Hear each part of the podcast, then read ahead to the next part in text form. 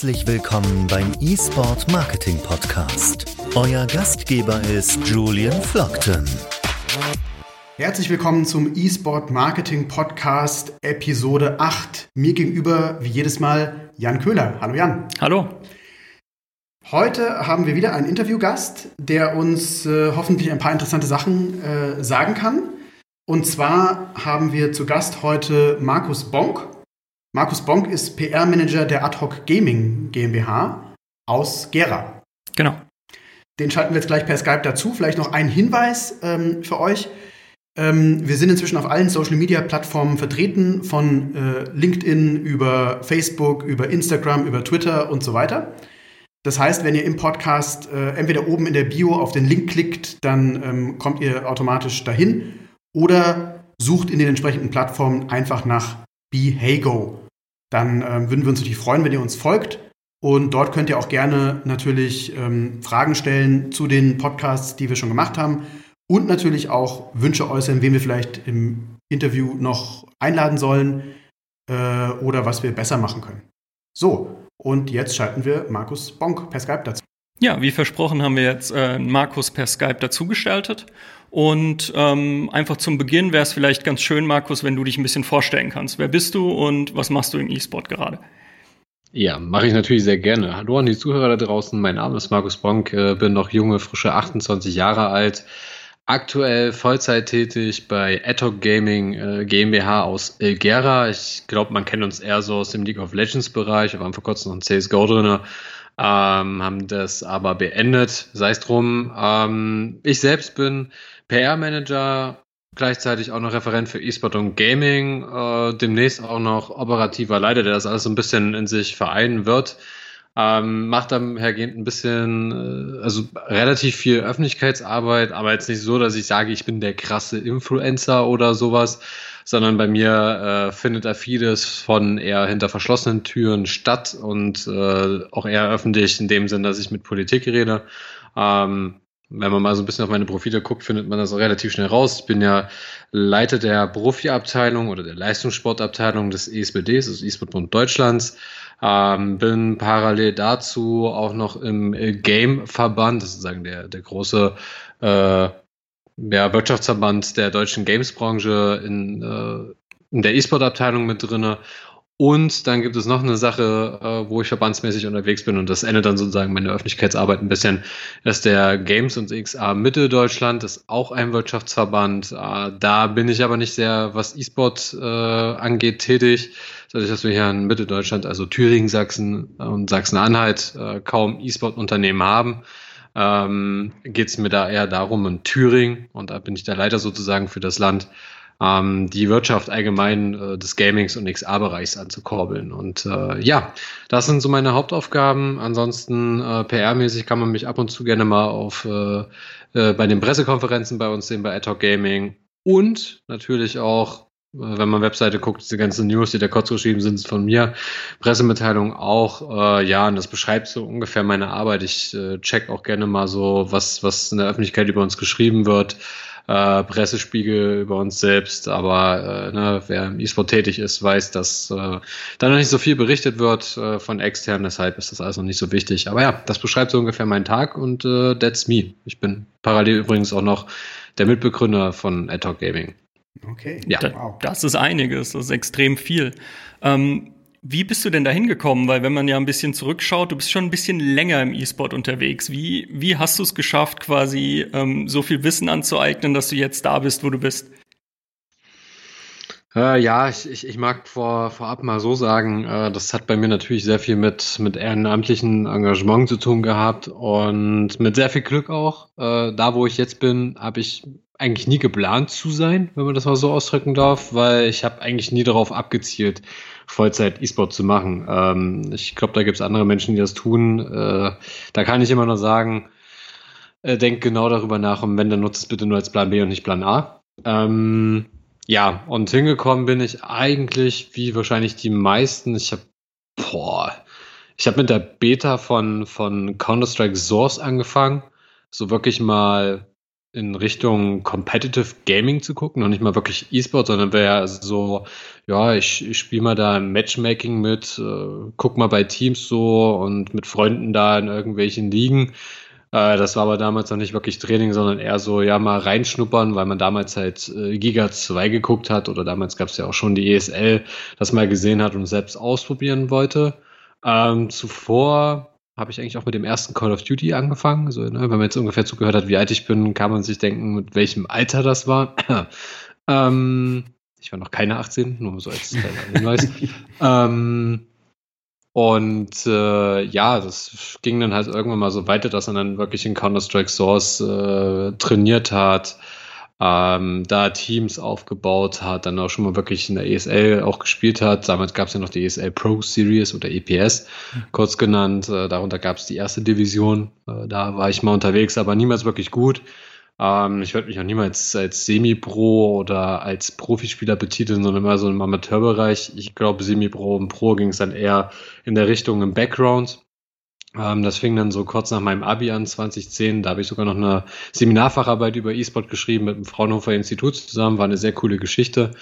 Ähm, und dann 20 und 11 äh, ging halt so, dass ich gerade meinte, mit dem Background los. Da haben wir unter Kumpels einen Verein gegründet, damals auch Joy e.V., junge Organisatoren Ilmenau e.V., wir waren halt immer so Volleyballspieler, Fußballspieler, wollten halt in unserer Ilmenauer Stadt, äh, Heimat, äh, anfangen, Turniere zu veranstalten, weil irgendwie nicht so viel da war, außer man war ein Verein.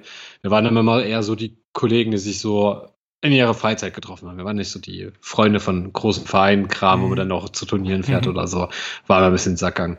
Ähm, ja, das hat sich aber nach einem Jahr verlaufen, so wie das jeder wahrscheinlich auch von sich selbst kennt, wenn er mal Abi gemacht hat oder äh, ja. längere Ausbildung Richtung Studium. Ja, ähm, weg, ja. Jeder geht irgendwo anders hin, die Interessen scheiden sich und so ist es dann 2011 passiert, dass wir den Verein zu Mysterious Monkeys e.V. umbenannt haben. Ähm, und seitdem habe ich eigentlich E-Sport immer so im Management, äh, boah, Community Management, Social Media, alles mal durchgenommen, was man da so machen konnte. Äh, haben dann auch irgendwann mal die 200 Leute auf einem Teamspeak-Server gehabt, äh, die aus den verschiedensten Richtungen kamen, sei es irgendwelche Sim-Racing-Geschichten, äh, Arma 3, äh, Roleplay, Gamer, boah, ich keine Ahnung, das war, glaube ich, wirklich mal sehr vieles. Tut mir auch sehr viel leid. Ich habe, glaube ich, in der Zeit viele Leute kennengelernt. Ich habe aber auch leider viele Leute vergessen. Es passiert halt nur über die Zeit, wenn man sich dann nur digital trifft. Und ja, das haben wir dann so ehrenamtlich ein paar Jahre lang gemacht und 2015 war der erste Schritt Richtung ESL-Meisterschaft im League of Legends-Bereich. Ähm, da haben wir uns, sage ich mal, ein Team angelacht auf komplett ehrenamtlicher Basis. Äh, die haben halt Preisgeld zu 100 Prozent bekommen, wir haben uns davon gar nichts genommen. Mhm. Ähm, mhm. Die in der Wintermeisterschaft mitgespielt haben von der ESL und ja, erster Anlauf äh, gleich die ESL-Meisterschaft gewonnen. Nicht schlecht. Und seitdem waren wir eigentlich Dauergast bei der ESL-Meisterschaft. Ich glaube, wir haben in den Jahren es sogar wirklich geschafft, in der Vollzeit äh, bei Adtalk Gaming äh, sie einmal zu verpassen, aber ansonsten waren wir bei den Finals mit dabei. Äh, bis sie es ja noch in League of Legends gab. Das war ja letztes Jahr im Winter die letzte ESL-Meisterschaft mit äh, mhm. LOL. Und ähm, ja, 2017, ich habe es gerade schon ein bisschen angedeutet, äh, gab es dann halt die Chance, ähm, das ganze Thema in Vollzeit zu machen. Und zwar mit der Ad-Hoc, äh, naja, mittlerweile ist die Ad-Hoc Holding, es hat eine große Firmengruppe. Wir sind eine von den Firmen, die da mit drin sind. Damals war es die Ad-Hoc Best Services, die auch äh, Hauptanteilshaber äh, bei uns intern ist vom Unternehmen, äh, die sozusagen die Muttergesellschaft ist. Und die wollten für ihren Energiebereich Kunden äh, eine Möglichkeit finden, da die Jugend zu erreichen. Ne? Das ist ja nicht allzu einfach, weiß ja jeder selbst. Äh, ich meine, ich gucke selbst kein Fernsehen mehr, deswegen bin mhm. ich meistens eher über Streaming wahrscheinlich zu erreichen. Äh, ich will gar nicht wissen, wie es bei den noch etwas Jüngeren aussieht. Ich sag nur TikTok und keine Ahnung, was da noch so Neues blüht. Ich Habt ihr schon einen TikTok-Kanal? Ja, natürlich haben wir einen TikTok-Account. da reden wir nachher noch ausführlich wir drüber. Wir haben das aber, muss man auch dazu sagen, äh, nicht so eins zu eins, eins alleine gemacht, sondern äh, wir haben aus Gera hier einen Lehrer, der in Berlin arbeitet und der ist ein großer TikToker. Das ist ah, richtig krass. Der macht da okay. mit seinen Schülern sowas zusammen und daraus haben wir uns so ein bisschen was gezogen, machen da jetzt auch aktiv TikTok. Ich glaube, wir sind noch nicht eins zu eins im TikTok-Game drin, aber wir haben schon ein paar tausend Leute, die da folgen und auch schon mehrere hunderttausend Aufrufe, ohne dass wir da Geld wirklich investiert haben. Ja, ist der richtige äh, was jetzt. ziemlich nice ist. Ich hoffe nur, dass TikTok äh, nicht demnächst noch in den USA verschwindet, weil dann könnte es, glaube ich, weltweit auch verschwinden. Ja, also gucken wir mal, wie es mit TikTok weitergeht. Das äh, steht ja gerade einiges auf der Kippe, aber ähm, ja, lass uns überraschen, ob die ihre Datenschutzthemen in den Griff bekommen. Ja, bin sehr gespannt. Äh, Wäre, glaube ich, ziemlich schade, weil das äh, Ganze mal wieder ein bisschen kreativer ist und mit Musik dahinter. Ne? Wenn man sich an YouTube-Zeiten an die Anfänge erinnert, war das ja alles mhm. sehr kreativ, sehr oh, noch so, so easy gehalten. Äh, Wäre schade. Aber mal gucken. Müssen die selbst klären. Kann ich nicht beeinflussen. Mhm. Ähm, aber um übrigens zur Geschichte zurückzukommen und sie auch kurz zu beenden. April 2017 sozusagen da mit der AdTalk Services zusammengekommen. Seitdem mache ich das auch Vollzeit. Äh, auch jetzt, äh, damals waren es noch ein paar mehr Kollegen aus den Vereinszeiten. Mittlerweile ist es, glaube ich, nur noch unser Sporting Director. Ja, Jakob mhm. und ich sind, glaube ich, die letzten aus den Ehrenamtszeiten. Dann wären wir mittlerweile schon 2020, das heißt, äh, über drei Jahre auf dem Buckel, äh, da ist vieles passiert. Ich meine, ne, wir waren mal kurzzeitig in der LCS, ähm, haben aktuelle oder ehemalige LCS, LEC-Spieler in den äh, nationalen Bereich reingeholt. Oh Gott, vieles, vieles passiert. Mhm. Ähm, aber äh, das, das ist, glaube ich, was für die Geschichtsbücher irgendwann mal, äh, die ich in einem Suff jemanden erzählen kann, der da gerne zuhört. Das sollten okay. wir hier rauslassen. Aber ich glaube, wenn wir die letzten drei Jahre noch mal rekapitulieren, dann äh, Holy Modi, Shitty, das äh, dauert sehr lange. Du hast gerade eine Sache gesagt, wo ich nur mal kurz äh, reinhaken muss. Als du ja. dich quasi vorgestellt hast, am Anfang hast du gesagt, ähm, äh, hier bloß E-Sport immer als Plan B äh, und nie als Plan A irgendwie äh, äh, sehen.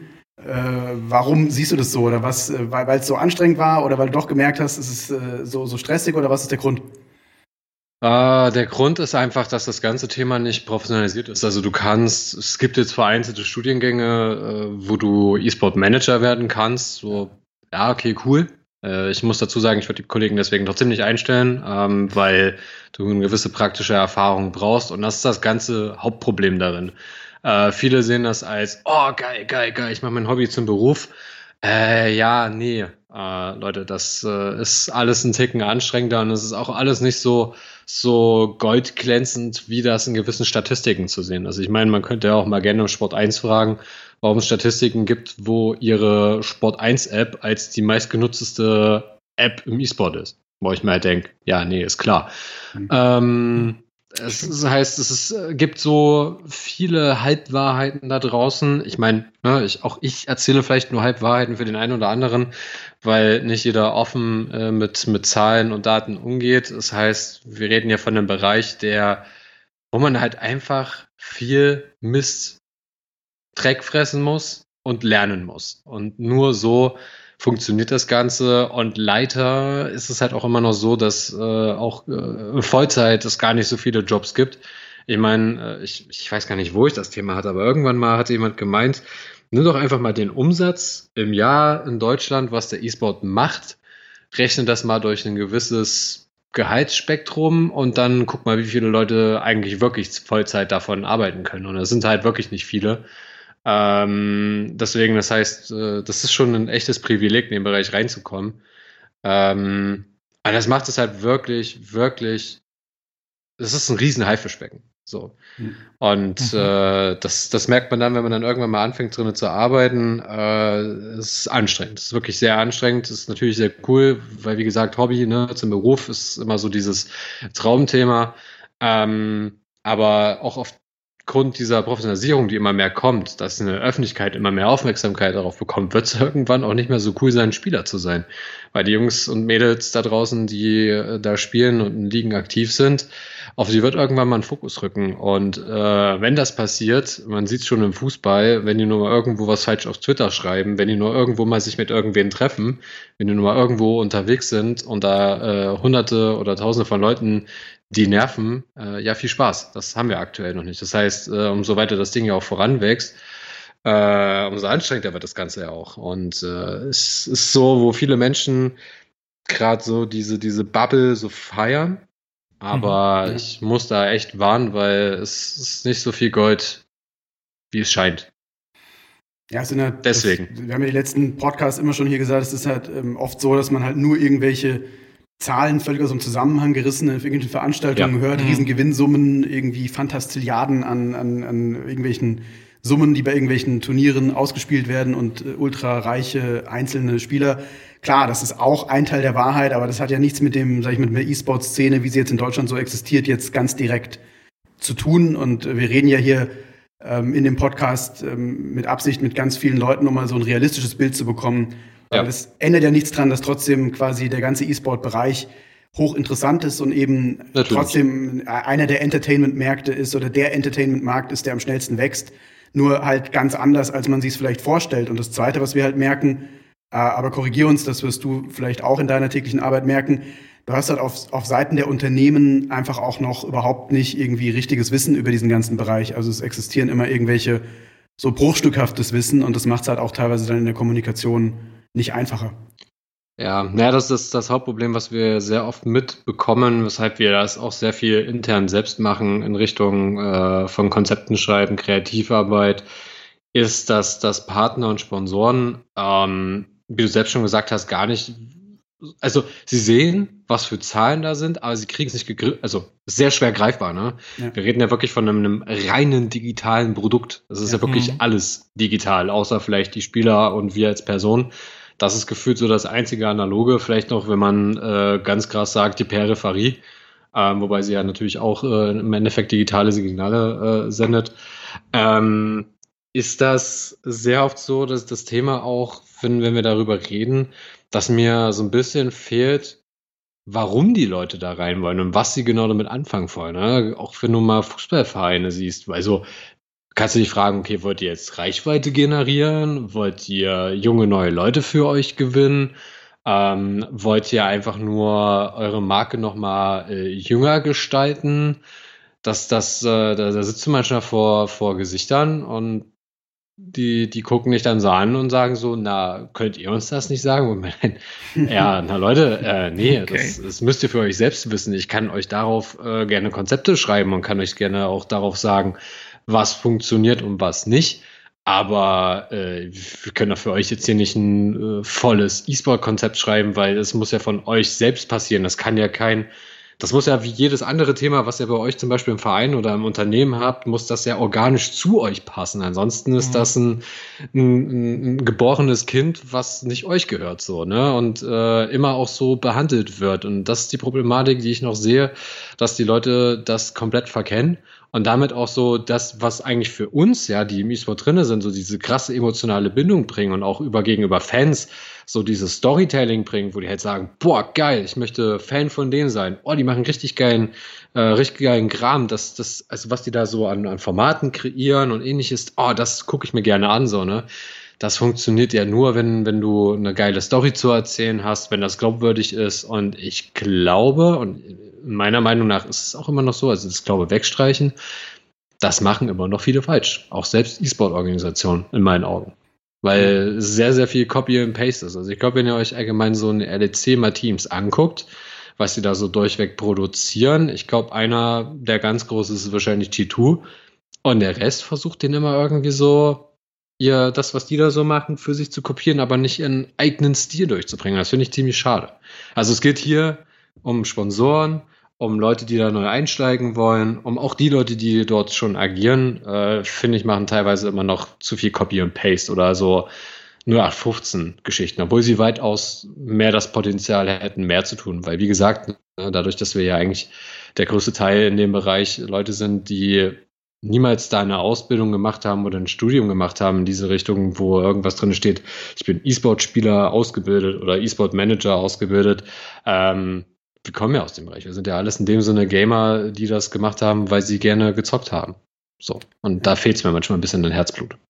Erzähl doch mal ein bisschen was über, über generell die Ad-Hoc-Gaming und ähm, wie ihr euch auch äh, generell finanziert. Ich meine, ihr habt ja Teams, ähm, ja. aber seid ihr 100% finanziert ihr euch 100% quasi aus den aus Sponsoren oder wie ist euer, euer Geschäftsmodell? Mm, ja, da kommen wir sicherlich zu dem Thema, was viele national auch machen. Äh, es ist eine Mischung aus Investorengeld und äh, Partner und Sponsoren. Wobei hier der Betrag, äh, wenn ich jetzt einfach mal overall auf alles nehme, wahrscheinlich mehr Sponsorengeld und Partnergeld da reinkommt, um das alles zu refinanzieren. Ähm, na, wir sind rein national, dahergehend ist das noch nicht anders zu sehen. Wenn ich jetzt sowas wie ein Big oder sowas sehe, äh, die haben ja sowas noch wie Merchandise drin, wo das ziemlich gut funktioniert, aber mhm. das, äh, oder mhm. Preisgelder, aber die sind halt auch mit dem Counter-Strike-Team international unterwegs, ne? Mhm. Ähm, das sind dann nochmal andere, andere Bereiche und bei uns ist das ja eine gute Mischung aus Investorengeld und Sponsorengeld, wobei hier äh, eigen Geld äh, noch höher ist. Ja, okay. Wie ist es, wenn ihr mit Sponsoren ähm, zusammenarbeitet? Was für Erwartungen haben die quasi an euch? Mit was für, weil du hast gerade gesagt, manchmal sind die, sind, sind selbst Firmen so ein bisschen lost, wenn die äh, in E-Sport reingehen. Ist es, ist es bei den Sponsoren, muss man denen auch so ein bisschen äh, das, das Thema irgendwie erstmal erklären oder für die im Prinzip mitdenken oder haben die, haben die in dem Fall klare Vorstellungen, was sie erwarten von einem Sponsoring bei euch? Äh, ja, ein bisschen beides. Ähm, das Ding ist, sie kommen natürlich mit einer klaren Erwartung rein, Erwartungshaltung, also von wegen, äh, dass man deren Marke in die junge Zielgruppe mit reinträgt. Ähm, das ist, glaube ich, immer so der Hauptkern, den wir so mitbekommen. Ja. Mhm. Ähm, der, der Faktor, der da immer noch mit dazu zählt, den wir jetzt auch äh, ein bisschen mehr bemerkt haben, ist, dass sie natürlich über uns auch eine, eine gute Learning-Plattform für sich selbst haben. Also wie funktioniert äh, Digitalisierung, vor allem wie funktioniert Social Media mhm. und äh, wie vor allem äh, kann man aus Social Media überhaupt herauslesen, wen man erreicht und womit man diese Person auch erreicht. Ne? Also ich glaube, äh, es sind immer viele Zahlen äh, unterwegs von Impression, Interaktion und sonst irgendwas. Aber was das genau für den einen bedeutet, ist halt super schwierig. Ähm, da muss ich sagen, dass, da haben wir zum Glück auch durch den Kollegen, den wir letztes Jahr neu dazugewonnen haben als Head of Marketing, ähm, vieles neu auch da selbst dazugelernt, weil er das halt jahrelang schon gemacht hat und hat hier eine Basis aufgebaut, dass wir mittlerweile auch hier eine, eine KI im Background haben, die beispielsweise auch eine Prime League analysiert. Wie oft ist zum Beispiel das FAM-Logo dort zu sehen und wie prozentual äh, äh, gibt das einen gewissen Wert aus? Ähm, das sind halt alles so Sachen, äh, die wir uns da selbst aneignen und dadurch natürlich auch unsere Partner und Sponsoren mit dazu gewinnen. Das heißt auch, sei es mal, dass, eine, dass einer unserer Partner sagt, okay, ja, wir gehen jetzt nochmal einen anderen Weg, dann haben die das natürlich dazugelernt. Das heißt, für die anderen Orgas in Zukunft wird es halt ein bisschen härter, bei denen wahrscheinlich ein Sponsoring zu bekommen, weil die ja sagen so, hey, pass auf, wir hatten hier mal so Werte, die würden wir gerne sehen, habt ihr die?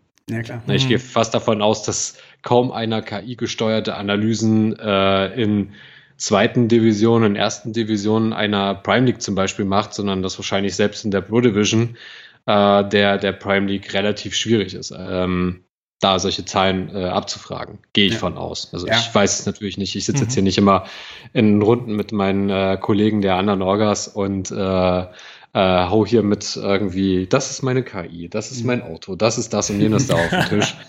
ähm, das, deswegen äh, weiß ich das gerade gar nicht so genau, aber äh, ja, also das, das gibt da schon viele Möglichkeiten, die die davon so ein bisschen lernen. Und das ist, denke ich, so die zwei Sachen. Einmal, dass ihre Marke in, in die Zielgruppe reingetragen wird, also Markenbekanntheit plus äh, Learnings ähm, aus der Digitalisierung von uns. Mhm.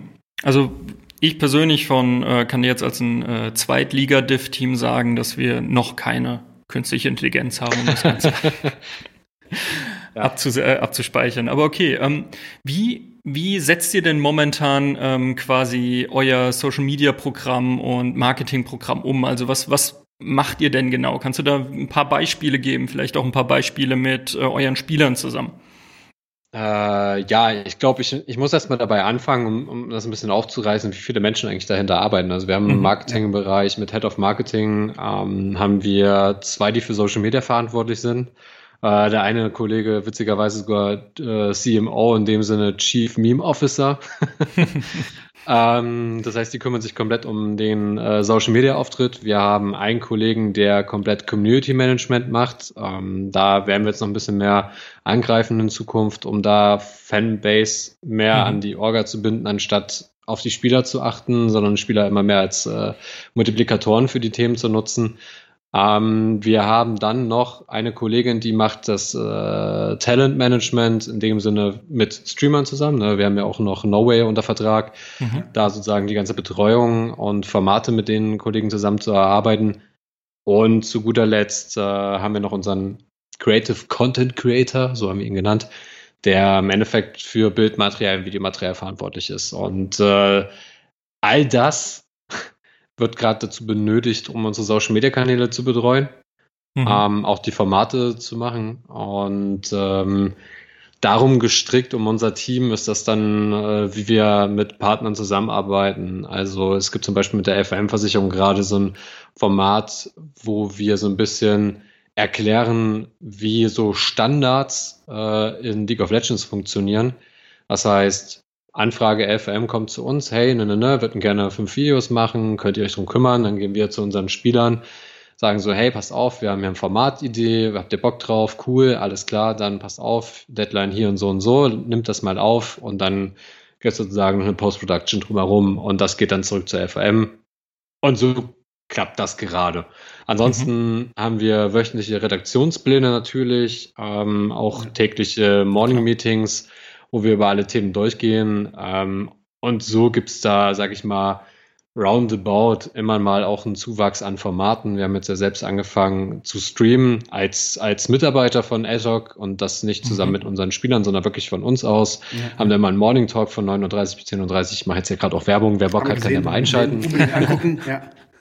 Ähm, wir haben die Pressekonferenzen. Äh, stimmt, wir ja. fangen jetzt auch immer mehr an, so ein bisschen in den reinen Gaming-Markt nochmal reinzugehen. Haben äh, Minecraft Monday auch noch. Es gibt demnächst wieder ein Format, das hatte, glaube ich, ein Kollege unserer, unserer eurer Frage gestellt, wo ich wieder wöchentlich einmal alles zusammenfasse, was ansteht bei Ether Gaming. Also wir gucken da schon äh, mehr auch uns selbst zu promoten, um eigene Reichweite zu verstärken, anstatt nur das der Spieler zu nutzen. Ich hoffe, ich habe die Frage damit so halbwegs beantwortet. Ja, Falls ich da irgendwie abgeschwiffen bin, tut's mir leid. Nee, total interessant, weil ich glaube, äh, vielen unserer Hörerinnen und Hörern ist, glaube ich, gar nicht bewusst, was für eine Riesenmaschinerie eigentlich dahinter steckt, was diese permanente Content Creation äh, angeht. Also man kriegt, glaube ich, schon so ein bisschen, wenn du erzählst, so eine Idee davon, was da alles dahinter steckt, ähm, von der Idee über, über irgendein, äh, irgendein Content-Piece, bis es dann wirklich produziert ist und auf allen Kanälen ausgespielt ist. Ähm, das ist ja schon dann einfach auch gigantische äh, Arbeit und auch mit viel, ähm, mit viel Manpower bei euch äh, versehen. Ja. Dieses mhm. ganze Thema. Also mindestens genau und mindestens genauso wichtig wie quasi die, die Player selbst. Das gehört quasi genauso dazu, um diese Reichweite. Also ja, ja, das ist bei uns auf dieselbe Stufe gestellt. Also hier ja. zählt eher dieses äh, Wir als Ich, Ich, Ich äh, Prinzip, ja. weil nur miteinander funktioniert Und das äh, muss auch jede Orga, die da draußen ist, äh, gut hinbekommen, dass die Spieler auch selbst verstehen, was Marketing eigentlich bedeutet, weil am mhm. Ende des Tages ist es genau das, was ihr Gehalt bezahlt. Ja, klar. Genau. Habt ihr auch ähm, Sponsoren oder Marken, die zu euch kommen mit irgendwie einer, einer die sagen, hey, ähm, wir sind jetzt nicht nativ im, im digitalen Bereich unterwegs. Du hast gerade irgendwas gesagt von Versicherungen zum Beispiel oder andere Produkte, die dann auch sagen, hey, wie können wir oder habt ihr Ideen, wie können wir unser Produkt, unseren Service in irgendeiner Weise auch für die Zielgruppe, die ihr erreicht mit eurem äh, Gaming-Content, ähm, wie können wir das da so platzieren, dass das irgendwie passt und nicht als, als störend empfunden wird von, von der Zielgruppe? Wie, wie muss ich mir das vorstellen? Mm, Oder gibt es also, diesen Fall gar nicht bei euch? Produkte jetzt nicht eins zu eins. Wir hatten die Themen schon mal, wo es ja so um Bandagen für die Arme ging, so dass man da so ein bisschen Unterstützung hatte. Mhm. Ähm, das ist ein bisschen im Sande verlaufen, lag aber eher daran, dass die, die Spieler an sich da so ein bisschen sich gestört gefühlt haben, weil halt nochmal extra was an ihren Händen dran lag. Ähm, nee, also Produkte, wie gesagt, ist das immer nur reine Produkttests, das sind keine Sponsorings, äh, was ich ja gesagt habe mit Smart Sleep und äh, damals war es, glaube ich, Bauerfeind, wo wir diese Bandagen getestet hatten. Ja. Ähm, es geht so eher mehr darum, dass die Inhalte, die sie in diese Communities oder in unsere Communities reinteilen wollen, halt zielgruppengerecht sind. Also, dass es jetzt nicht irgendwie cringe wirkt, äh, ja. So wie als würde, ja, ja, keine Ahnung, würde dein Opa jetzt um die Ecke kommen mit äh, Basecap umgedreht und irgendwie die Hipster-Klamotten an und sagt so, ey, yo, Leute, ich habe jetzt hier eine richtig geile Berufsunfähigkeitsversicherung. Wow, yeah, yeah, yeah, ja. Ähm, äh, übertrieben dargestellt, sondern dass klar, es halt darum geht, äh, wir wir zielen halt die Zielgruppe da genau richtig an, äh, treffen den Ton und darum geht es halt eher dann, so ein bisschen beratend mit dabei zu sein. Ja. Okay. Ähm, du, du, hast eben auch noch angesprochen, ähm, eure Spieler haben einen etwas, naja, verschobenen Tagesrhythmus.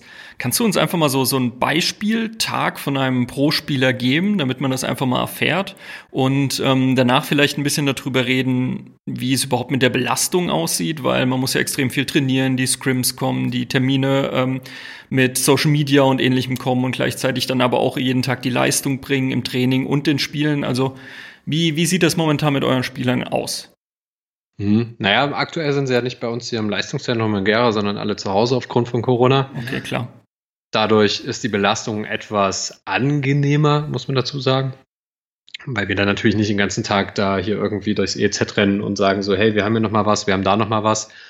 Sondern es geht dann eher so in die Richtung, äh, das, was die Prime League halt auch anfragt, abends die Interviews oder Pressekonferenz, diese ganzen Streaming-Formate da geht es jetzt gerade eher hin. Also wir sind da jetzt nicht so proaktiv.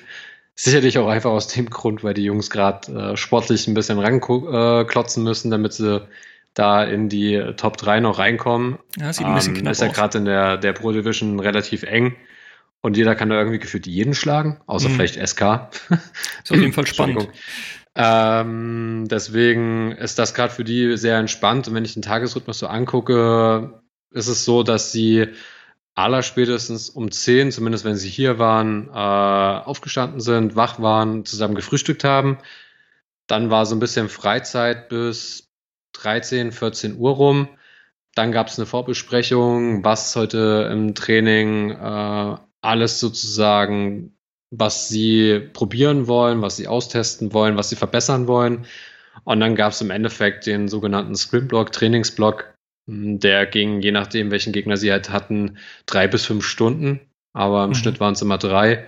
Dann gibt's wieder die Nachbesprechung eine Stunde lang und äh, je nachdem, ob dann noch groß irgendwas gemacht werden musste, gab's vielleicht nochmal hinten dran nochmal eine längere Einheit in der Einzeldiskussion äh, mit den Spielern. Aber das war meist dann eher offen gehalten, so dass sie da ihre äh, Solo-Games nochmal gemacht haben oder man gemeinsam Spiele nochmal geguckt hat. Ähm, ja, und das ist bei den Jungs halt eine Sechstageswoche, das muss man dazu sagen. Mhm. Äh, nicht normal wie Montag bis Freitag, sondern eher Montag bis Samstag, aber hier auch immer ein bisschen springend, ob sie Samstag oder Sonntag äh, arbeiten. Und ähm, aufgeteilt ist es auch so, dass die Tage, an denen die Spiele sind, die sind ja dann auch mal relativ äh, spät, ab 18, 19, 20, 21 oder 22 Uhr. Ähm, das heißt, auch im Endeffekt stehen die Jungs da auch später auf. Haben dann meist aber auch kein Training. Das war zumindest in der letzten äh, Season so im Frühling. Ich glaube, jetzt im Sommer machen sie nochmal ein Match vorher oder zumindest äh, Solo-Queue. Ähm, einfach um im Turnus drinne zu bleiben. Und damit kommt es gerne mal so, dass sie zwei Tage von den sechs Tagen liegen haben und vier Tage dann im Endeffekt Training und einen Tag frei. Mhm. Ja, das ist aber auch je nach Situation, muss man dazu sagen. Ne? Je nachdem, wie sie in der Tabelle stehen, je nachdem, ob wir gerade Richtung Playoffs gehen, äh, sollten wir mal EU Masters kommen, sieht das bestimmt auch nochmal anders aus. Äh, intensivieren sie äh, ihr Training natürlich da auch gerne mal.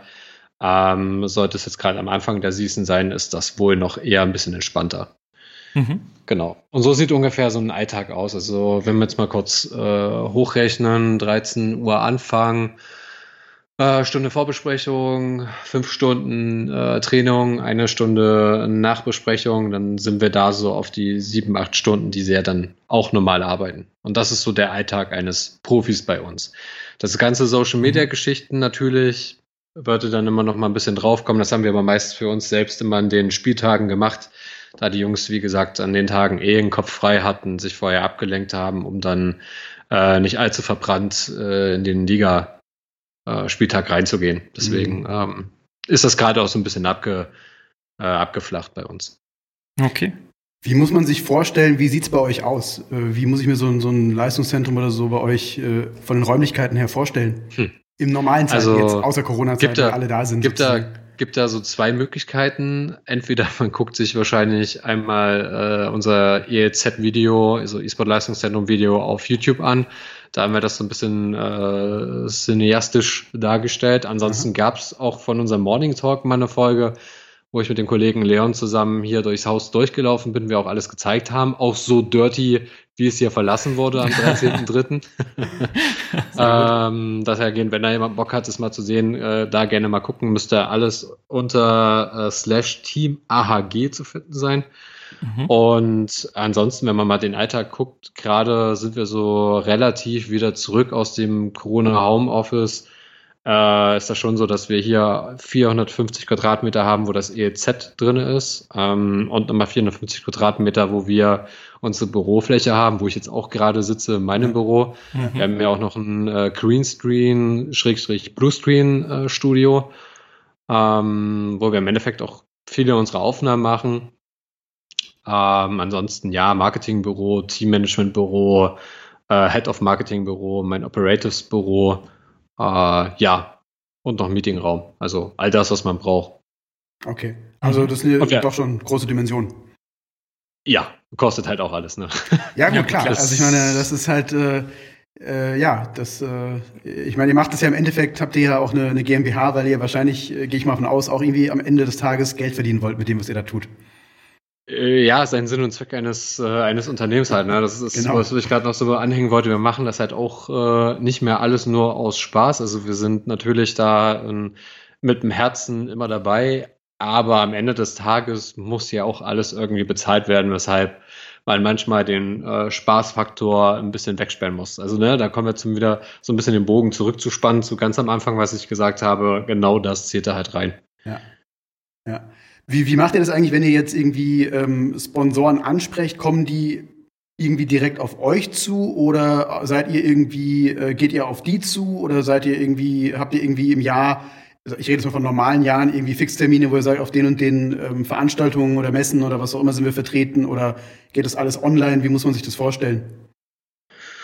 Unterschiedliche Wege haben wir dafür, um unseren Vertrieb zu machen. Einerseits Gamescom sicherlich einer der mhm. wichtigsten Termine im Jahr, ja. wobei ich auch da sagen muss, äh, jeder, der denkt, äh, da Deals abzuschließen, ja, da gibt's meistens ein Handshake und eine Visitenkarte. Äh, nach zwei Wochen sieht meistens die Welt auch ein bisschen anders aus. Dahergehend, eine Gamescom ist wirklich sehr gut zum Netzwerken, weil, was wir festgestellt haben, man gewinnt meistens eher Sponsoren darüber, dass andere für einen gut sprechen oder na, also nehmen wir jetzt mal sowas wie zwischendurch Agenturen wie Lagardère, äh, die ja mittlerweile Sports 5 für E-Sport, glaube ich, wieder sind. Äh, oder, ach, keine Ahnung, was es da noch alles für, für Agenturen draußen gibt, die, die meinen, äh, sie können da den Vertrieb für dich machen. Ähm, darüber gibt es Wege, aber wir haben für uns eher festgestellt, selbst aktiv zu netzwerken und darüber Leute zu überzeugen. Weil das sind diese, ja, das nennt man ja den sogenannten Elevator Pitch, wo man im Endeffekt so in ein, zwei Sätzen jemanden davon über, von sich selbst überzeugt oder von dem, was man tut. Und das ist eher wirklich genau das, wo wir hingehören. Wir sind wirklich dann eher so überzeugend im Emotionalen, was wir hier tun, was wir vorhaben, weil das, das kann man meistens gar nicht irgendwo drauf skizzieren, sondern man muss da sehr viel Background-Wissen über uns haben. Genauso auch, wieso, weshalb, warum wir gewisse Sachen angehen. Und das ganz im Ernst hat uns bisher weitaus mehr Erfolg gebracht, als zu sagen, hey, hier ist unser Pitch Deck. Ja. Nehmt es euch, guckt es euch an, das sind unsere Zahlen, weil das ist ja meistens auch sehr unemotional. Ist noch ein bisschen das mhm. Problem mhm. des E-Sports, nicht so wie im Fußball, ne? wenn man sich da mal anguckt, wie viele Partnersponsoren da die Vereine teilweise einzeln haben.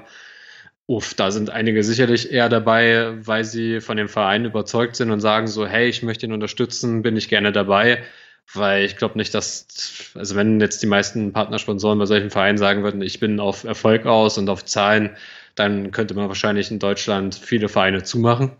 ähm, und das gibt es so im E-Sport noch nicht allzu groß. Liegt auch natürlich daran, dass wir alle nicht so regional ausgeprägt sind.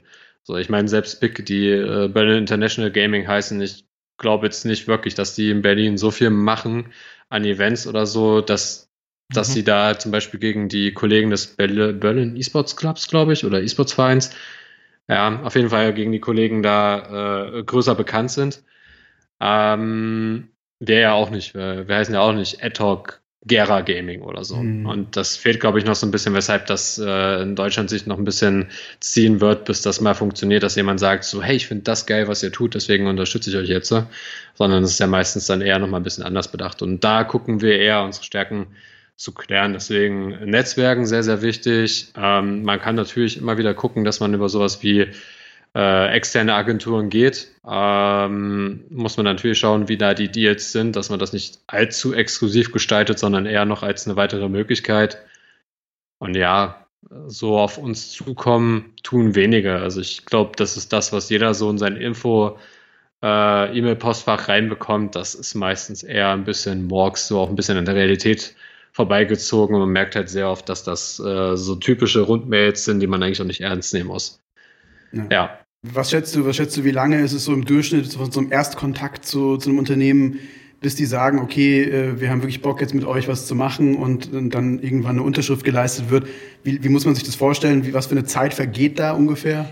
Oder was kann da oh, vergehen? Das so ist sehr, sehr, sehr unterschiedlich. Ich, also wenn man jetzt mal äh, Gamescom als Punkt nimmt, war es meistens so, wenn man auf der Gamescom mit jemandem gesprochen hat, das war auch wirklich erfolgreich, dann redet man davon, dass man zum ersten ersten des Folgejahres wahrscheinlich einen Deal fertig hat. Ja. Da mhm. reden wir von einer Zeitspanne von locker vier Monaten, wo ja. man da nochmal diskutiert. Ja. Weil man muss natürlich verstehen, vor allem in Europa haben wir leider das große Problem, das ist natürlich immer auf verschiedenen Ebenen Vorteil und Nachteil, aber dadurch, dass wir so viele Länder haben, die unterschiedliche Kulturen haben, unterschiedliche Sprachen haben, haben die Länder halt leider auch überall ihre eigenen äh, Vertriebe sozusagen von den Marken und die teilen sich ein Budget für Europa. Das äh, heißt dann meist, wenn man eigentlich eher auf das große Geld aus ist, dass man dann äh, gerne und gut gegen Internationale antreten muss. Und da wir in Deutschland zum Beispiel mit einer laufenden LDC äh, mit dem Studio in Berlin äh, große internationale Teams sozusagen auch hat, äh, stickt man da meistens ein bisschen ab. Mhm. Ähm, das muss man sich ein bisschen vor Augen führen. Also da muss man nochmal sehr realistisch äh, drangehen und auch Preise abrufen. Das ist im Endeffekt natürlich dann auch so der Punkt, wo man mal an erste Div, zweite Div, dritte Div-Teams oder ähnliches mal appellieren muss, wenn man Richtung Marketing denkt und wie Geld reinkommt.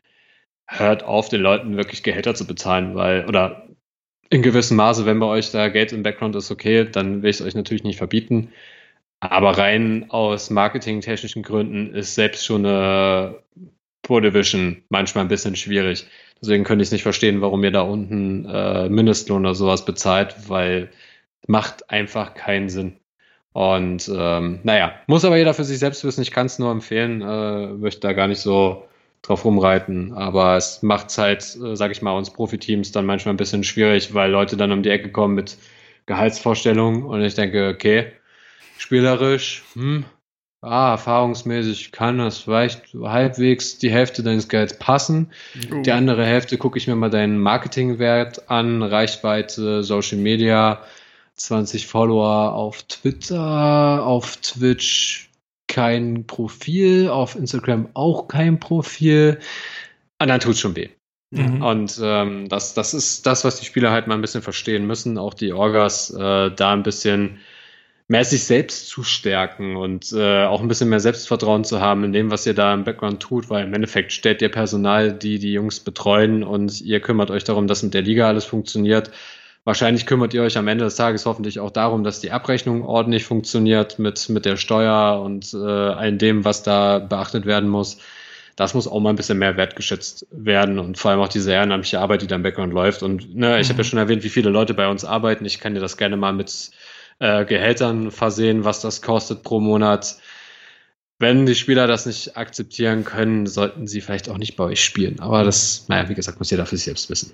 Das deckt sich mit unseren, also mit unseren Erfahrungen letzten Monate, dass halt oft mal der eigene Wert dann total überschätzt wird und dass natürlich die ja. spielerische ja überhaupt nichts mit der Reichweite, die wiederum ja eigentlich für die Sponsoren interessant ist, überhaupt zu tun hat. Das sind ja wirklich zwei komplett getrennte ja. Baustellen und ähm, da kann die spielerisch noch so gut sein.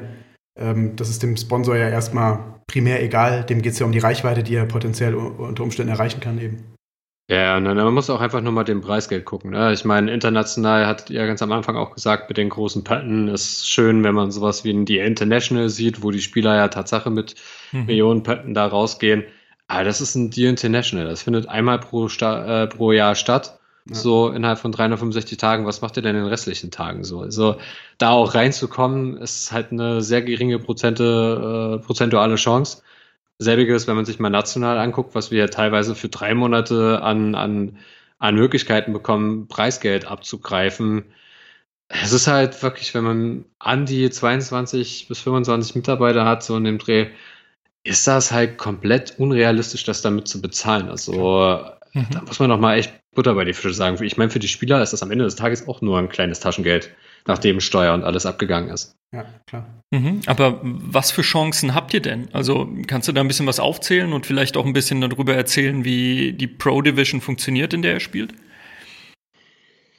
Äh, ich würde ja fast sagen, nicht anders als bei euch, weil äh, im Endeffekt, ja, wir sind ein bisschen anders verpflichtet, dadurch, dass wir äh, ähnlich wie in der LEC einen Vertrag mit Riot haben, äh, mhm. was dann natürlich die Exklusivität angeht. Ich meine, da sage ich jetzt nichts Neues, das ist, mhm. äh, ist ja auch deren gutes Recht. Ähm, Ansonsten ist das natürlich so, wenn ihr euch den Stream anguckt, bei uns nochmal ein bisschen anders. Es gibt halt einen Media Day, weshalb da auch im Endeffekt Spielerbilder drin sind.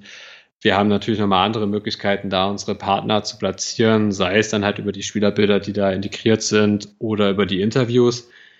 Ähm, auch was, was rein die Offline-Events natürlich angeht. Das ist über die anderen Divisionen nochmal eine komplett andere Geschichte, wo wir da natürlich analog nochmal die Möglichkeit bekommen, äh, uns zu präsentieren.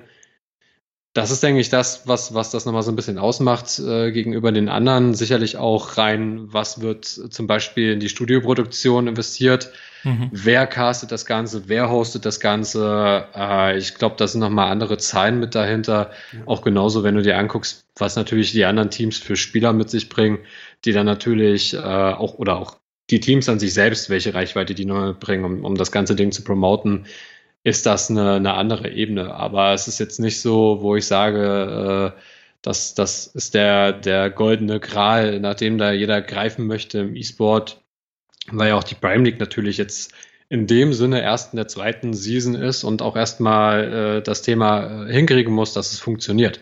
Mhm. Weil auch da glaube ich, dass da gewisse Kostenfaktoren drin sind, die wir als Teams nicht sehen, äh, was die Liga an sich hat, aber auch in der Liga nicht sieht, was die Teams eigentlich haben. Und da müssen wir irgendwie dran arbeiten, dass die Zusammenarbeit noch äh, besser funktioniert. Ähm, auch, also Zusammenarbeit würde ich jetzt nicht sagen, aber dieses reine Verständnis zwischen allen Stellen, okay, was investiert eigentlich die Liga und was investieren wir als Teams, um da so ein Gleichgewicht zu schaffen. Ne? Das ist ja im Endeffekt dann auch für alle Teams drunter immer besser und besser, weil wenn wir da mehr, mehr dafür arbeiten, ähm, dass, dass sich das irgendwann mal ausgleicht und dass alle gleichermaßen davon profitieren, sowohl die Partnersponsoren, die in die Liga investieren, genauso wie unsere Partnersponsoren, die in uns investieren. Ähm, nur so ist das ein gesundes äh, Gleichgewicht. Aber da müssen wir gucken. Aber mhm. ansonsten, ja, aber es ist wie gesagt nicht der, der goldene Kral. Es ist jetzt halt eine Liga, die Riot halt sehr exklusiv für den Dachbereich macht. Wir haben natürlich die Chancen, dadurch auch in die EU Masters reinzukommen. Mhm. Was dann natürlich schade ist, dass dann noch so dieser nächste Step fehlt, dass man irgendwie die LEC reinkommt. Aber dadurch, dass hier halt ein Franchise-System ist, kommst du da halt dann nur über einen hohen zweistelligen Millionenbetrag irgendwann mhm. mal in Zukunft rein, sollte da ein Team sagen, ja, wir wollen unseren Slot verkaufen oder sie sagen irgendwann mal, sie erweitern die Liga. Aber ich habe keine Ahnung, wann das kommen sollte. Das steht wahrscheinlich noch in weiter Ferne oder vielleicht sehen wir es gar nicht und nächstes Jahr kommen da schon wieder neue Teams rein. Wer weiß. Ist das ein, ist das ein Plan von euch, wenn die Möglichkeit besteht? Ja. Okay. Mhm. Schön. Okay. Also äh, wir haben gerade noch nicht die Möglichkeit dazu, aber man sollte natürlich, wenn man, wenn man diesen League of Legends Kosmos drin ist, äh, den Plan dahinter haben, da reinzukommen, weil im Endeffekt ist es das, das ist dann wirklich der hohe Gral, weil du dann halt zur Weltmeisterschaft kommst. Ne? Und das ist ja auch das, ja. was viele, was sicherlich im Fußball mal irgendwann träumen, mit der Nationalmannschaft da äh, äh, den Pokal zu holen. Und so ist es natürlich als League of Legends Spieler oder auch als League of Legends Orga, äh, können wir ja zum Glück auch den Wunsch selber haben, äh, dass wir die Weltmeisterschaft mal gewinnen sollten. Aber weit, weit entferntes Thema in meinen Augen noch. Ja, mit vielen Unbekannten, wo man nicht weiß, was passiert. Ja, ja, ja, ja natürlich. Ich meine, ne, so wie ich in den E-Sport reingekommen bin, kann durch gut Glück da irgendwer mal äh, bei uns an der Tür klopfen und sagen so, hey, ich habe auch Bock, das mit euch zu machen, aber wir haben den Grad nicht. also falls jetzt jemand zuhört äh, und äh, zufälligerweise viel zu viel Geld rumliegen hat und eine Idee hat, da ist jemand, der, der da könnte man sich quasi jetzt gemeinsam dann vielleicht noch einkaufen irgendwo. Ja. In natürlich. das Franchise. Ähm, du hast vorhin ein bisschen so gesagt, immer ähm, äh, E-Sport zeichnet sich auch dadurch aus, dass wir ja noch in einem Bereich sind, wo, wo es eben noch keine richtig festen Strukturen gibt wie im klassischen Sport, sondern das ist ja alles gerade noch so ein bisschen im Aufbau. Ähm, ja. Wie siehst du die Entwicklung und ähm, auch die Anschlussfrage gleich, und was, wie wünschst du dir die Entwicklung? Also wie siehst du sie realistisch und ähm, was wären so deine Wünsche? Was müsste sich im E-Sport in den nächsten Jahren im, im deutschsprachigen Raum, sage ich jetzt mal in Europa, gegebenenfalls noch, noch ändern, um ja. das mehr zu professionalisieren oder äh, ja, was passiert? Ich glaube, was mir immer sehr viele Kopfschmerzen auch macht, äh, rein was meine Arbeit angeht, ähm, mag jetzt im League of Legends Bereich nicht so schlimm sein, aber Counter-Strike zum Beispiel, guckt euch mal die Turnierdichte an und wie viele Ligen es da irgendwie gibt und sonst irgendwas. Man kann da sehr leicht den Überblick verlieren mhm. und deshalb würde ich mich äh, sehr darüber freuen, wenn wir es schaffen, zusammen mit Veranstaltern, zusammen mit den Publishern, zusammen mit den Verbänden, die die Hauptansprechpartner sind, auf nationaler, europäischer, internationaler Ebene, da irgendwie ein Gleichgewicht zu schaffen. Ich glaube nicht mehr daran, dass es irgendwann einen Verband geben wird wie im Fußball, weil es halt einfach komplett unrealistisch ist, weil wir ein komplett anderes Ökosystem haben, mhm. äh, dass es den einen Verband gibt, der die eine Weltmeisterschaft äh, machen wird, aber zumindest, dass wir hier auf einer kommunikativen Ebene so einheitlich unterwegs sind, dass jeder Verständnis für den anderen hat. Mhm. Also ne, auch wir Teams müssen äh, ab und zu da auch verstehen, was, was da irgendwo investiert wird. Aber genauso andersrum müssen natürlich auch Publisher, Veranstalter und Co. kapieren, was das von uns heißt und auch zu verstehen, was E-Sport eigentlich ist für sie teilweise. Und ich höre mal sehr oft, dass das E-Sport für, für Entwickler, Publisher sowas ist wie Emotionen und äh, sie haben da Bock drauf und ich denke, ja, am Ende des Tages verkauft ihr aber euer Spiel oder die Sachen in eurem Spiel und somit sind wir hier schon eine Marketing-Geschichte, die das sozusagen mit unterstützt. Und ich mhm. glaube, wenn wir dann irgendwann mal alle auf einem gleichen Nenner sind, das wäre das, wovon ich träume und das ich mir auch wünschen würde. Wir auch äh, selber mit im ESBD und wir als Adhoc Gaming darauf zuarbeiten und das halt auch immer ich will nicht sagen zu provozieren, diesen Gedanken auch wirklich im Kopf zu haben, weil ich will nicht immer du, du, du machen, sondern äh, das, was wir hier intern bei uns auch machen, möchte ich gerne auch auf die gesamte Branche haben, weil äh, im Grunde genommen sind wir im Herzen alle irgendwie Gamer, weil sonst würden wir den Spaß mhm. nicht machen. Ja. Und äh, das ist eigentlich ziemlich schade, dass wir da im E-Sport noch weit auseinander sind auf allen Ebenen. Da müssen wir besser zusammenkommen. Und ich bin jetzt mal ganz realistisch. Ich glaube, so wirklich erste Verbesserungen sehen wir frühestens, die, die auch wirklich signifikant sind auf allen Ebenen in zehn Jahren. Mhm. Oh, Einfach auch, weil wir hier in Deutschland zum Beispiel noch die, die spezielle äh, Stellung haben, dass wir in der Diskussion sind, Sport oder nicht Sport. Dadurch diese ganze Gemeinnützigkeitsgeschichte da irgendwie mhm. noch im, im Argen hängt. Ähm, und das sind alles so Themen, die das natürlich etwas verlangsamen, aber halt in Deutschland vor allem auch gemacht werden müssen, damit es ordentlich gemacht werden muss. Weil, wie gesagt, ich immer noch sehe, dass wahrscheinlich viele äh, steuerlich äh, eine falsche Abrechnung machen. Und ich muss ganz ehrlich sagen, ich kenne das aus der Vereinszeit auch noch. Vor allem das von vor ja, 2015, das erste Mal von vor fünf Jahren. Da gab es bei Finanzämtern das Thema E-Sport nicht. Ja, wir konnten damit nichts anfangen. Das heißt, äh, wir mussten da mit dem Steuer, mit unserer Steuerberatung äh, komische Umwege finden, die komische Grauzonen-Themen waren. Ähm, ja, so, das sieht heute vielleicht schon ein bisschen anders aus, aber auch das Thema wird halt Jahr für Jahr besser. Aber ich meine, ne, mit den wechselnden Generationen kommt halt auch ein besseres Verständnis dafür, von was wir eigentlich überhaupt reden, wenn wir das Wort E-Sport verwenden. Und äh, in zehn Jahren, denke ich mal, wenn dann sicherlich auch wir, ich will mich nicht als Urvater nennen, ich bin auch erst die zweite Generation aus dem E-Sport, ähm, weil es gibt ja Leute, die schon 20 Jahre wirklich mit dabei sind. Ähm, ist das so, dass dann da Leute sicherlich auch irgendwo im Finanzämtern arbeiten, die was mit dem Thema anfangen können. Deshalb zehn Jahre, da wird, denke ich mal, der erste Lichtblick da sein, wo wir das Chaos so ein bisschen aufgeräumt haben, wo es Standards gibt, wo es wahrscheinlich auch erste professionelle, ausgebildete Studenten und weiteres geben wird, die, die sich weitaus mehr die Thematik nochmal aus einer ganz anderen Blickwinkel äh, dran gesetzt haben, als jetzt wir, die das irgendwie nebenbei mal gemacht haben, sozusagen diese typischen Quereinsteiger sind. Mhm. Ja, das sehe ich so. Das okay, ist meine lange, Meinung. Langer, langer Zeitraum. Vielleicht hoffen wir mal alle, dass es doch vielleicht irgendwie ein bisschen schneller geht. Aber ähm, ich meine, du bist schon lange genug dabei, um vielleicht so auch ein bisschen einen eher realistischen Blick auf die Sache zu haben. Und, und Deutschland ist ja wirklich bei solchen Sachen jetzt immer eher ein bisschen langsam dabei, kann man, glaube ich, durchaus so sagen. Mhm. Ja, na, das, das kann alles schneller gehen, natürlich. Also das äh, würde mich natürlich freuen, aber ich muss halt auch immer ein bisschen realistisch bleiben. So. Das heißt, du wünschst dir auch auf jeden Fall, ähm, dass äh, auf der politischen Ebene das Thema ähm, vielleicht mit ein bisschen mehr Wohlwollen diskutiert wird, als es äh, im Moment als irgendwie ein Randthema noch, äh, noch ist, äh, dass es ein bisschen mehr in den Fokus rückt, weil ich glaube, man könnte ja durchaus, es könnte da quasi viel mehr passieren, wenn so ein paar Kernthemen wahrscheinlich gelöst werden. Äh, ja, natürlich. Ähm, da musst du aber genauso auch mitnehmen, wenn du, wenn du dir die ganze Thematik anguckst, wie diese, in den Koalitionsvertrag, dass alles reingekommen ist. Auch da muss man sich von der Politik einfach mal bessere Kommunikation wünschen. Also, dass mhm. das E-Sport zum Beispiel nicht nur so als, als Randthema betrachtet wird. Ich meine, die Zahlen, ah, wir hatten ja schon über den Umsatz, den hatte ich vorhin mal kurz erwähnt.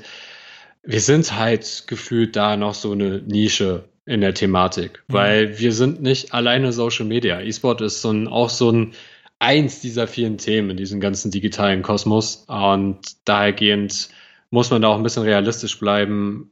Erst wenn da weitere Leute mit drin arbeiten, wir unsere Umsätze halt insgesamt pro Jahr auch steigern, wird das Thema halt auch größer. Dann kommen irgendwann noch mal, sind wir mit Lobbyverbänden unterwegs oder mit dem ESPD unterwegs, die halt eine, eine breite, eine Riesenbreite vertreten. Ne? Also wenn ihr euch jetzt mal Deutschen Olympischen Sportbund natürlich anguckt, äh, da sind Tausende von Mitgliedern drin. So, ja. da sind wir beim mhm. ESPD natürlich noch ein bisschen fern von. Und wenn wir da irgendwann mal sind, wird es natürlich auch einfacher, mit einer großen Stimme zu sagen, ey Leute, bewegt euch endlich. Ja, klar. Gut, lassen wir uns alle mal überraschen. Da haben wir, glaube ich, alle nur begrenzten Einfluss drauf. Ich glaube, es, es, passiert irgendwie schon was, aber ich glaube, das ist jetzt eben halt Pionierarbeit und, und einfach ganz, ja, ganz schwierige Arbeit, äh, da so Stück für Stück irgendwie weiterzukommen. Äh, es passiert ja was, aber halt nicht in einem Tempo, wo man jetzt äh, sich äh, eine Brille aufsetzen muss, damit einem der Wind nicht ins Gesicht weht, sage ich mal. ja, das stimmt. Okay, dann auf jeden Fall schon mal vielen Dank. Ähm, abschließen würde ich das Ganze gerne mit einer Frage, die wir von jemand, von einem Twitter-User bekommen haben. Und zwar hat ähm, Hühnchenheld gefragt, was ist denn mit den ganzen Schals passiert? Mm, na, super. Äh, ja, ja. Bei, bei meinen Kollegen war das immer so ein. Ich habe jahrelang immer einen Schal getragen. So. Und daher geht es bei meinen Kollegen das irgendwie so eingetrichtert, dass ich irgendwann mal der deutsche Ocelot genannt wurde, wo ich mir ah. auch dachte, ey Leute, übertreib's einfach mal nicht, weil ich spiele noch nicht mal League of Legends. Ähm, äh, ja, nein, die sind weg. Stimmprobleme sind weg, weil damals hatte ich die einfach nur, weil ich relativ schnell heiser geworden bin durch falsche Atmung. Oh, okay. Alles klar. Okay, dann haben wir diese Frage auch abschließend geklärt. Ja.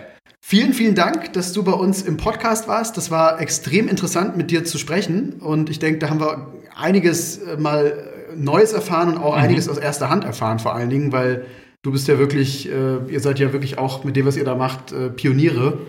Und ähm, man hat auch ein bisschen draus gehört, was mir sehr gut gefallen hat, ähm, dass du so ein bisschen eher gebremst hast und nicht diese allgemeinen Euphorie verfallen bist und gesagt hast, hier Leute mal ganz langsam äh, Kirche im Dorf lassen. Äh, das sieht dann, wenn man näher rangeht, doch vielleicht ein bisschen anders aus, als wenn man jetzt in jeder in jeder Zeitung liest, E-Sport ist, ist eben der neueste heiße Scheiß, äh, sage ich mal.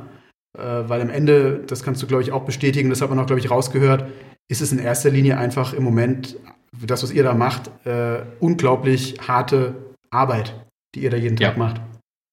Und ähm, da muss man erstmal hinkommen und das muss man erstmal durchhalten und schaffen, das alles unter Kontrolle zu halten. Und ähm, ja, insofern, wer weiß, wir hätten dich sehr gerne vielleicht irgendwie in einem Jahr oder so nochmal im Podcast, um mal zu gucken, wie ist vielleicht dann ähm, die Entwicklung, was ist bei euch passiert. Weil genug zu erzählen hast du mit Sicherheit äh, auf jeden Fall noch. Und ähm, vielen Dank erstmal, dass du bei uns warst.